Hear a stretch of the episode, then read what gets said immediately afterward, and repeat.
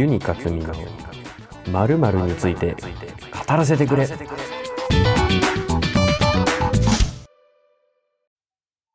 こんにちはユニカツミです。この配信は私ユニカツミが私の趣味の中から毎回一つ話題を選びそれについてただ語らせていただくという配信です。真剣に聞いていただいても構いませんし適当な雑音を流したいという場合に使っていただいても構いません。というのを、えー、冒頭でこれから流そうと思っています。よろしくお願いします。まあ多分こういうのを最初に入れておけば、うん、なんというかオープニングトークみたいなのはあんまり考えなくていいかなと思ったので、え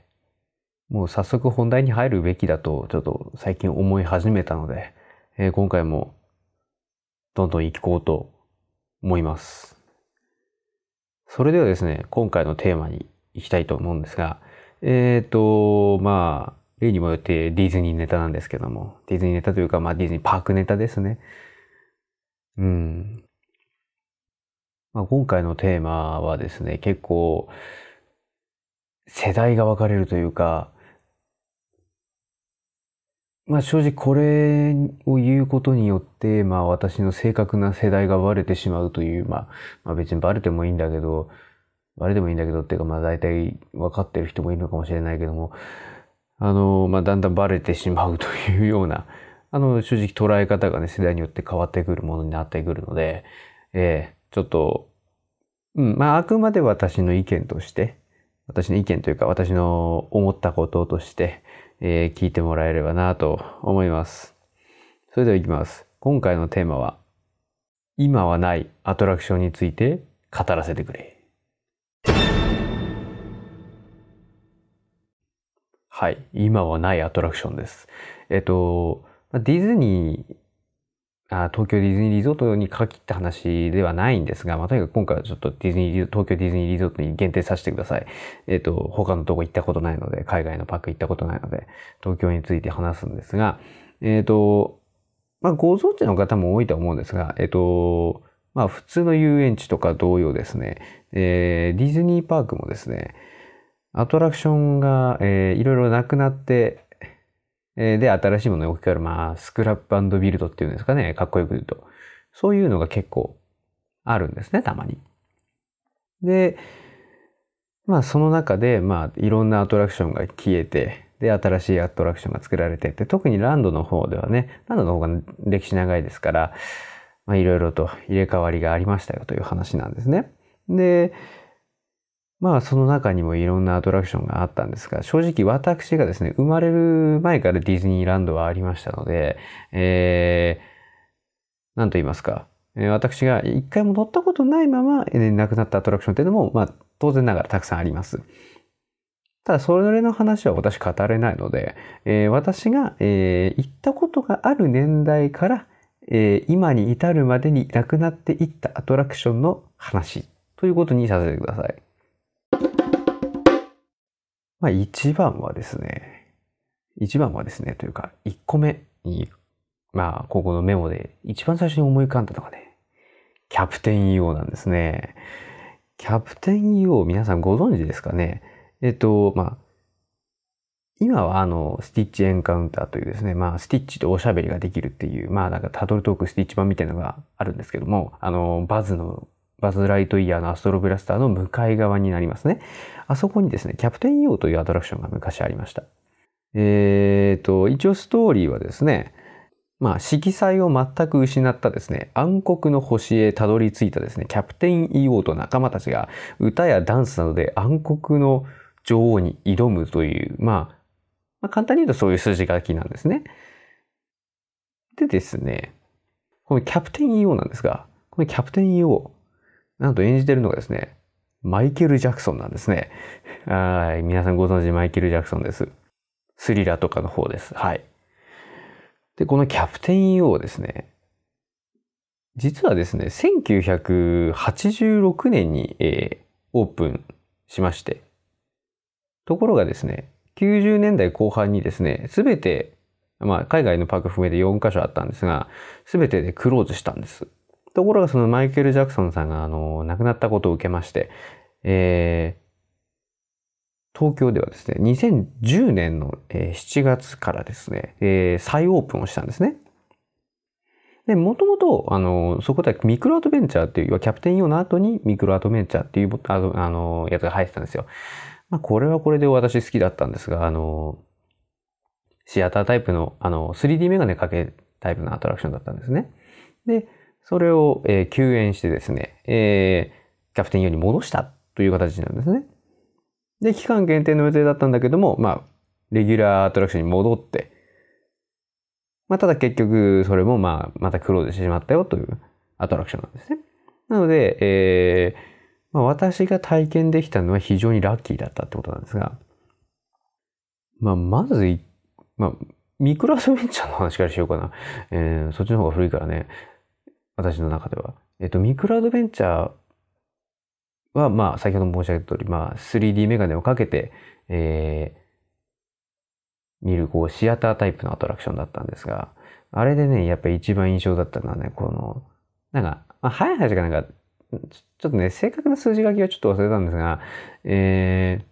まあなんか科学技術をこう、の発表会みたいなのをやると。で、それでなんか、なんだっけな、バイバインだっけ、あの、ドラえもんとかに出てくるあの、増殖させるやつ、あるじゃないですか。あれみたいな感じで、ネズミをこう、たくさん作っちゃった。で、そのネズミがこう我々のこう客席の方に降りてきちゃって、で、足元でこう、こちょこちょってなるっていう。もう、ちょっと今、そのアトラクション、そういうアトラクションが今ないんで、えー、本当かよって思ってるかもしれないですけど、これガッチなんですよ。あの、すねのあたりとかがですね、すごくね、故障がゆいというかね、あのこちょこちょされてる感じがしてね、あれは面白かったんですよ。私もね、あれね、あれちょっと嫌だったから、あの、あのアトラクション乗るとき、乗るときっていうか見るとき、あの、正座してたもんね。一時期ね。ああ 意味ねえじゃんっていう。感じはするけども、まあ、うん、そういう思い出もあって、で、もともとそういうシアタータイプのアトラクションが好きだった方なんですよ。っていうのも、あの、身長制限とかの関係で乗れるアトラクション少なかったので。で、まあ、そのミクロアドベンチャーが消えて、キャプテン EO になりましたと。まあ正直若干ね、古いのに戻るんだっ。で、正直ちっちゃかったんで、当時はね、まだ小学生ぐらいだったかな。なので、マイケル・ジャクソンって名前聞いたことあるけど、それが一体どういう人で世界にどういう影響を与えたかなんてのは全然わかんないわけですよ。だけどね、あの、まあ、何回か前、何回か前っていうか前回か、あの、話したように私、理系人間になったわけですけど、あの、まあ、その頃からね、その SF とか、あの、宇宙戦争とかね、ああいうのが好きだったもんですから、キャプテン EO の話がね、もっとね、先ほど申し上げた通り、この、まあ、早い話が SF なんですよ。その、色彩を失った、その星に、たまたま不時着したキャプテン EO たちの宇宙船でね、こう不時着して、で、まあ歌とダンスで色彩を戻すみたいな話だったんで、まあ、SF 的なその設定にまず惹かれるでしょ？で、まあ、マイケル・ジャクソンの圧倒的なこの歌唱力、We are here to change the world って曲があるんですけども、この曲がね、またいいよね。あのね、本当はこれあの、ミュージックプラストークでやりたかったんだけど、ちょっとなんか本物が見当たらなかったんで、ちょっと残念したって感じなんですけど、まあそのうち多分流しますけど、今回しないんですけどね。だとにかく、まずあその圧倒的な歌唱力。で、加えて、一個前のアトラクションに戻ったって言われたのに、めっちゃ 3D じゃんみたいなですね。あの、一番最初にこう、一番最初のシーンで、あの、なんか、隕石みたい、隕石っていうかなんだろうあれ、小惑星みたいのが、こう近づいてくるっていうカットがありまして、それがまずね、衝撃的だった。当たるじゃんみたいな。怖みたいな。そこにあるみたいな。だからね、なんだろう。古いものに戻っているはずなのに、やはり引きつけられ、人を引きつける魅力があるっていう。もうほんとね、あれ単体でね、ソフト化してほしいぐらいなんですよね。うん。まあ、とにかくキャプテン EO はですね、非常にこう、私にとっては魅力的だったんですけども、えー、残念ながらスティッチエンカウンターに変わってしまったと。まあ、まあそうだよね。あれ、あの、当然マイケル・ジャクソンなので、確か字幕だったんですよね。吹き替えじゃなくて字幕だったんですよ。だからその、ちっちゃいことが飽きちゃうし、みたいな。で、若干暗いし、みたいなね。っていうんで、それだったら、まあ、スティッチにしようか、みたいなね、ことになったんかなっていう。まあ、タートルトークが受けたからとかもあるとは思うんだけど、まあ、ちょっと残念だったよね。うん。まあ、曲は聴けるから、まあいいんだけども、うーん、もう一回見たいなっていうのが、もう本当まだ、こう、心の底にはありますよね。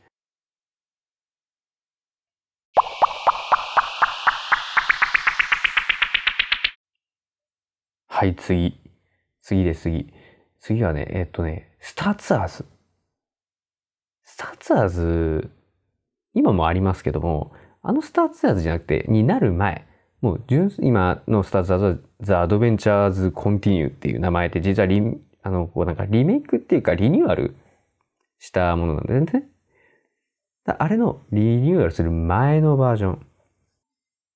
で、一応これの、まあ、話の筋を読むと、えー、まあ、スター・ウォーズご存知の方は、えっと、エピソード6の後、まあ、7の前、7の前っていうか、もうちょっと6よりだね。エピソード6、まあ、直後ぐらいかな。に、まあ、帝国軍の残党とですね、新教国軍との紛争が、こう、簡潔に終結してないと。まあ、ただその、おおむね平和な時代になっていると。いう時にですね、えー、スターツアーズ社という青函旅行会社がですね、エキゾチックなエンドアの聖なる月へのツアーを企画したっていうね。っていうんで、えー、このエンドアへの、エンドアの月への、えー、ツアーにこう、我々が参加することになるんです。で、スタースピーダー3000っていう、こう、なんか当時最新鋭のなんか旅客宇宙船みたいなのに乗りまして、まあ行くんですけども、えっ、ー、と、そのさなかにですね 第3デススターの攻撃に参加することになってしまうっていう、まあ、とんでもない数字なんですが、てか、まず第3デススターなんかあんのかよみたいなね。スターウォーズファンの皆さんからすれば、え、何言ってんのって思われるかもしれないんですけど、これが一時期正式な設定だったんですよ。今もなんかもしれないけども。で、このスターツアーズの、初代のスターツアーズ何がすごいかっていうと、一発撮りなんですよ。ちょっといきなりあのメタ的な発言をしてしまって夢をだいぶ壊してるんですが、あれ一発撮りなんですよ。あの、長回しなんですよ。長回しでミニチュアの中をこうカメラで追ってってるっていうんで、あれ全部ミニチュアなんですよ。CG じゃないんですよ。そこをね、強調したい。昔のその、まあ、特撮って言っていいのかわからないけども、模型を使ったミニチュアを使った撮影技術のあれ最高峰だと思うんですよ、私。で、まあ、あの、スタースピーダー3000というですね、宇宙船に乗っていくわけなんですが、その宇宙船のパイロットが、まあ、あの、新人パイロットと、RX24、まあ、通称キャプテンレックスと呼ばれてる彼なんですけども、えー、まあ、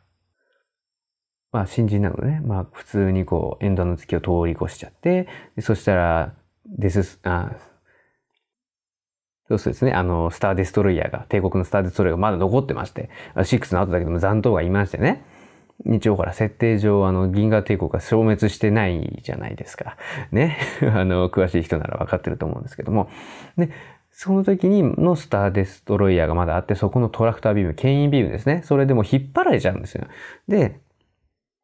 ところがですね、まあ、ありがたいことに X ウィングさんにですね、まあ、助けていただいて、助けていただいて、まあ、トラクタービームから逃れることに成功しまして、で、目下建造中のですね、第3デススターで、まあ、今から攻撃しようっていう時にですね、あの、レッド24っていう、あの、コードネームをですね、えー、先ほどのキャプテンレックス RX24 だと勘違いしまして、で、ついてってしまうっていう。で、まあ結局その第3デススターが崩壊して、まあ無事帰ってこれたねっていう、まあそういう話なんですね。で、あの、まあ、特撮云々の話はちょっとあんまりしちゃうとね、あの、話が長くなっちゃうんで、やめますけども、あの、一つここで強調したいのは、ちゃんとストーリーが一歩になってるってことなんですよ。あの、今のスターツアーズの悪いところを言ってしまうと、時系列がぐちゃぐちゃっていうのが一個あるんですね。一応、あれは設定上、3と4の間っていうことになってるんです。なんだけども、あの、スタートのタイミングは、まあ、4手前ぐらいだから、えっと、まあ、だからそのダース・ベイダーが出てくるとかさ、だったんだけど、あの、まず、まずそこが急にカイロレンになるとかね、セブンじゃん、みたいなね、セブン以降じゃん、みたいなね。で、しかもその後バーって言って、一番最初にたどり着いたのが、なんか、最初のやつ、最初のところのランダムちょっと忘れちゃったんですけど、あの、エピソード7のあの、なんだっけ、ジャクか？ん？ジャクでいいんだよね。ちょっと名前忘れちゃった。確かジャクだったと思うんだけど。まあとにかく一番最初のところで、まあ例えば砂漠の惑星に行くんだけども、それがまあ思いっきりエピソード7だったりとか。うん。で、途中でなんか、急にね、あの、ホスかなんかに行く。え？みたいな。なんで今ホス行くの？みたいな。で、ホス行った後に気づいたらコルさんと上空で、よく見たら、あの、共和国の、あの、戦闘機がいて、みたいな。旧共和国のね。いや、もう実系列ぐちゃぐちゃ、みたいなね。まあ、いい意味でも悪い意味でも、あの、いろんなストーリーが体験できるっていう。だからその、最近のスターツアーズは、あの、ライトスピードに入るときにタイムスリップもしてると。うんまあ言っていいのかはわかんないけども、まあ、とにかく、ちょっとね、微妙だよねっていうのはあるんです。だけども、古い方のスターツアーズは一、一種類しかないおかげで、おかげでっていう言い方でいいのかわからないけど、一種類しかないおかげで、あの、ちゃんとしたストーリーとして、一本のストーリーとして仕上がるんですよ。要はそのスター・ウォーズっていう話の中の一部だよっていうのをちゃんと体験できるっていうのはやっぱ大きい。し、その大きいし、その加えてその、なんだろう。ちゃんとその6の後っていう時系列が成立してるからエンドアっていうのがタイムリーだし、あの、ちゃんとタイファイターとか X ウィングとかがいても全然問題ないよねっていう話になるわけですよ。だからそういうところのね、作り込みがね、甘いといえば甘い。まあ、ちょっとディズニーの欲が出ちゃったかなっていう感じがするので、今のディ、まあ、スターツアーズはちょっとだけ残念だよねっていう話で、でそう考えると、まあ、昔のスターツアーズもいいよねっていうの方が、そのシナリオ的には良かったよねっていう話なんです。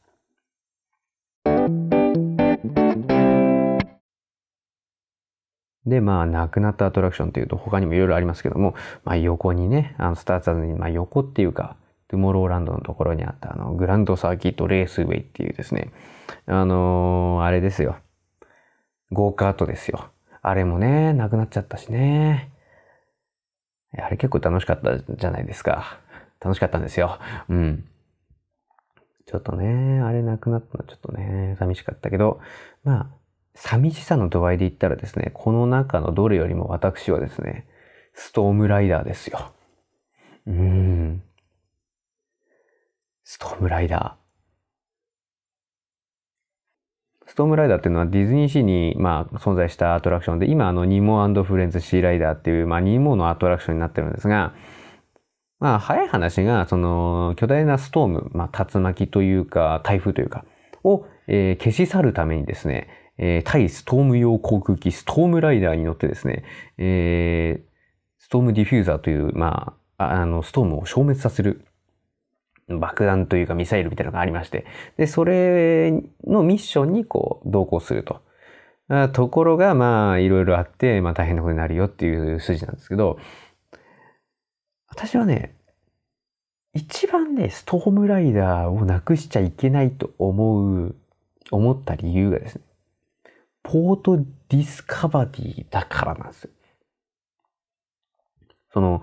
何が言いたいかっていうと、まあ、一応ね、ディズニーオタクの目線からしして言わせてもらうと、ポートディスカバリーという場所はですね、あの、ストームライダーありきなだったんですよ。あの、気象コントロールセンターという、あの、まあ、通称 CWC というあ機関がですね、あの場所を作ってまして、ストームライダーが完成しましたよ。っていう、そのお祝いをしてるっていう設定だったと思うんです。なので、ストームライダーがなくなったら、ポートディスカバリーの話自体が破綻するんですよ。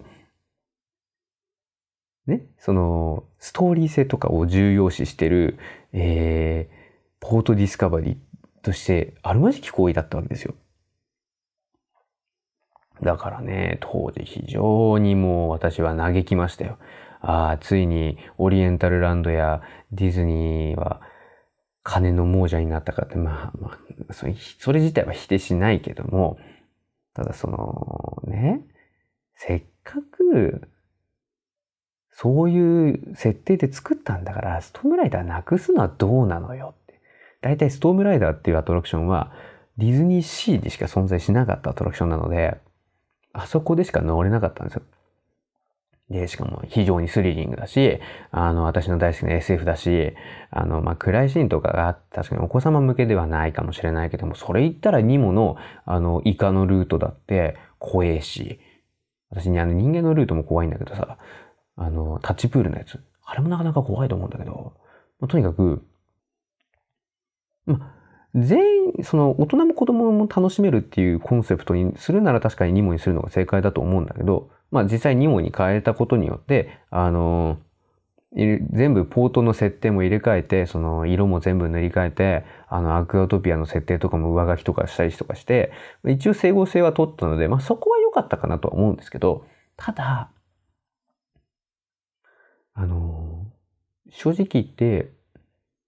ストームライダーのままでも良かったよねっていうのはすごくあって、その、まあ、めんどくさい人ですよね。私ね、まあ、単純にストームライダーが好きだったんで、あの、ちょっと噛みついてるってだけなんですけど、ただその、ストームライダーのあのスリリングな感じとか、あの、SF の中に、あの、これも語っちゃった方がいいかな。あの、ポートディスカバリーってレトロフューチャーなんですよ。あの、未来のポートって2箇所一応東京には存在して、トゥモローランドと、えー、ランドとトゥモローランドとポートディスカバリーなんですけど、ランドのポートディスカバリー、あ、じゃあ、ランドの、えー、トゥモローランドは、その近未来的な感じなんですよ。今の我々が考える未来な感じのイメージなんですね。で、ポートディスカバリーは昔の人が考えた未来。レトロフューチャーな世界。というイメージ、コンセプトがあるので、レトロフューチャーな SF を体験できるのは、あそこだけだったんですよ。ただ、それがニモに変わったことによって、ちょっと現実味があるというか、昔の人は考えないよね、こんなのっていう感じになっちゃったのは、ちょっと私は残念だなっていうのがあるんです。だからね、ちょっとね、外観とかもね、いじってちょっといい感じにはなってるけども、あのー、うーん、まあ、どうなのかな。ちょっとあの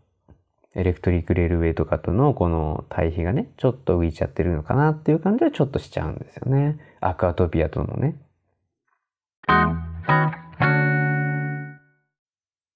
で、ここまでいろいろ言ってきたんですけども、別に私は、こう言ってもね、こうは言ってますけど、先ほどからチラチラとちょっと漏れちゃってますけど、新しいやつが面白くないとは言ってないんですよ。新しく導入されたアトラクションも面白いんですよ。そもそもね、ディズニーパークっていうのは永遠に完成しない場所と、こう、まあ公式に言っているようにですね、あの、完成はないんですよ。つまりその永遠に進化し続けるパークでなきゃいけない。だからこそ変化を受け入れるというか変化してくれなきゃ困るんですよ。スクラップビルドをしてもらわなきゃ困るんですよ。だからなんていうか、ずっと同じじゃダメなんですよ。あの、思い出は思い出なんですよ。あの、なんというかね。ストームライダーがめちゃくちゃ好きだったとしても、昔のスターツアーズが好きだったとしても、キャプテンイオンがずっと見てたかったとしても、え、あの、思い出は思い出なんですよ。俗に思い出補正ってやつですよ。あの、昔の思い出が、思い入れがあるものほど、こう、執着するというか、あの、あの時は良かったよねとか、あの、ミュージックプラストークの時に言ったような、あの、踊れ VR ダンスの時に言ったような、あの、存在しないわけですよ。もう、もうその、思い出は思い出として楽しむべきであって、それを現実に持ってくるとかね、あその、夢を見るわけじゃないけども、その、もう一回乗りたいって確かに思うけども、それは、その、ディズニーがまた新しくその次に進むために、オリエンタルランドもそうだし、次に進むために、えー、変化させたものだから、そこは受け入れなきゃいけないと思ってますし、で、しかもその、置き換わったからといって面白くないなんて誰も言ってないんですよ。確かにちょっと残念だなと思うところ、昔のやつと比較して残念だなと思うところあるけども、それがあっても有り余るぐらいの魅力があるんですよ。あの、例えば、スターツアーズ、アドベンチャーズコンティニューであれば、あの、3D メガネがついて、まあちょっと酔いやすくなったっていう方もおっしゃいますけど、3D メガネを作れることによって、非常に、あ、フラフライトグラスだっけ、名前。フライトグラスか。あれをつけることによって、非常に、あの、没入感が高くなりましたよね。あと、パイロットが C3PO になることで、もっと、あの、映画の中に出てきたキャラクターと実際に触れ触れ合ってるような感覚、そういうのも得られるようなった。だからね、非常に、それはそれは良かったですよ。だって結局時系列がどうこうな言ってますけど、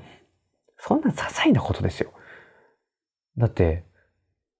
ねえまた映画でさ、見たところにさ、自分が行けるんだから。もうそれで十分じゃんね。うん。シーライダーもそうですよ。あの、ストームライダーの後のやつね。シーライダーだって、で、全部で何通り ?50 通りぐらいあんのかな？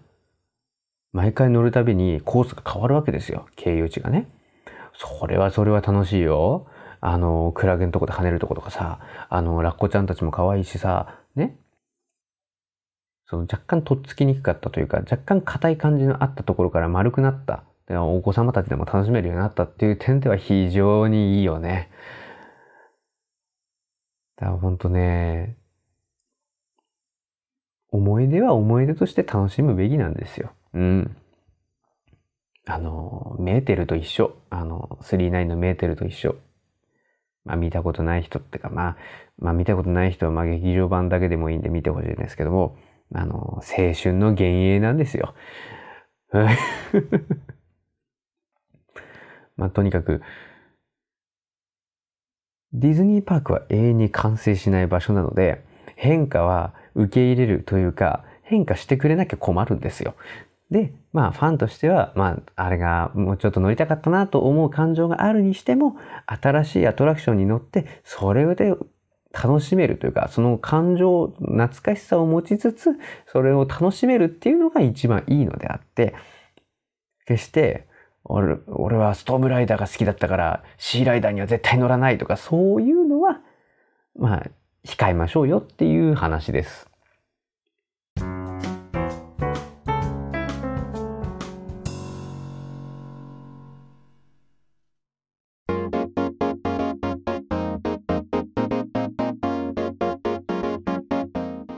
といったところでですね、えー、今回終わりにしようかと思うんですが、まあ正直ですね、あの